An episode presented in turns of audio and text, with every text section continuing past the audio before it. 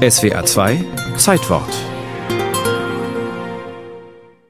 Der Architekt Howard Garns aus dem amerikanischen Bundesstaat Indiana war nebenberuflich der Rätselonkel des Freizeitmagazins Dell's Puzzles, für das er verschiedene Denksportaufgaben erfand.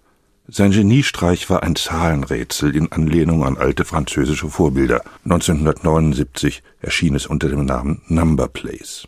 Das Rätselfeld besteht aus einem Quadrat mit neun mal neun Kästchen, zusätzlich unterteilt in neun quadratische Blöcke mit je neun Kästchen. In 20 bis 30 der Kästchen ist eine Ziffer 1 bis 9 vorgegeben.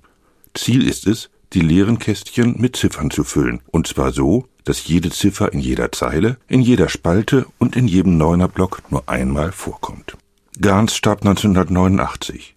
Es ist unklar, ob er mitbekommen hat, dass sein Number Place Rätsel ab 1984 von der japanischen Rätselzeitschrift Nikoli nachgedruckt wurde. Das Rätsel trug dort den Namen Tsuji Wadokushin Nikagiru, was sich sinngemäß mit die Zahlen dürfen nur einmal vorkommen übersetzen lässt. Das japanische Wort Dokushin heißt unverheiratet. Diese etwas sperrige Bezeichnung wurde später zu Sudoku verkürzt und als Marke registriert. Aus diesem Grund verwenden in Japan andere Zeitschriften für diese Art Rätsel nach wie vor den Titel Number Place oder die japanische Silbenumschrift Number Puresu bzw. die Kurzform Nanpure. Sudoku bzw. Nanpure wurden in der zweiten Hälfte der 80er Jahre in Japan sehr populär. 1997 stolperte der gebürtige Neuseeländer Wayne Gold in einem japanischen Buchladen über ein solches Rätsel. Gold war Richter in der britischen Kronkolonie Hongkong, aber wegen der Rückgabe Hongkongs an China war er nun arbeitslos. Aus dem Zufallsfund machte Gold ein Projekt. Die nächsten Jahre widmete er sich der Aufgabe, ein Computerprogramm zu entwickeln, mit dem man Sudokus nicht nur lösen, sondern auch maschinell erzeugen konnte. Seine Geschäftsidee, er bot Tageszeitungen und Zeitschriften Sudokus an, die sie kostenlos abdrucken konnten, wenn sie auf seine Website verwiesen, auf der er die Lösungssoftware verkaufte. 2004 druckte die Londoner Times am 12. November das erste computererzeugte Rätsel mit dem Namen Sudoku.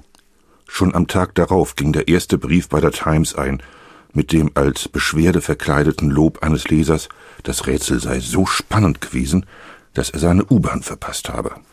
Ja, spannend ist Sudoku, und das ist ja auch der Grund für seine weltweite Verbreitung. Und doch ist es ganz einfach. Man muss nichts wissen, wie beim Kreuzworträtsel. Man muss nicht rechnen, wie bei anderen Zahlenrätseln. Man muss nur logisch denken. Und wenn man nach einigen Minuten das letzte Kästchen ausfüllen kann, erfüllt einen tiefe Zufriedenheit.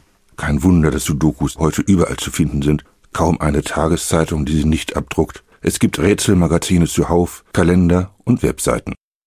Mathematiker haben berechnet, wie viele Trilliarden verschiedene Sudokus es gibt, und sie haben bewiesen, wie viele Kästchen mindestens vorgegeben sein müssen, damit das Rätsel wirklich eindeutig zu lösen ist.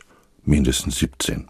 Seit 2005 gibt es eine deutsche Meisterschaft in Sudoku, seit 2006 sogar Weltmeisterschaften.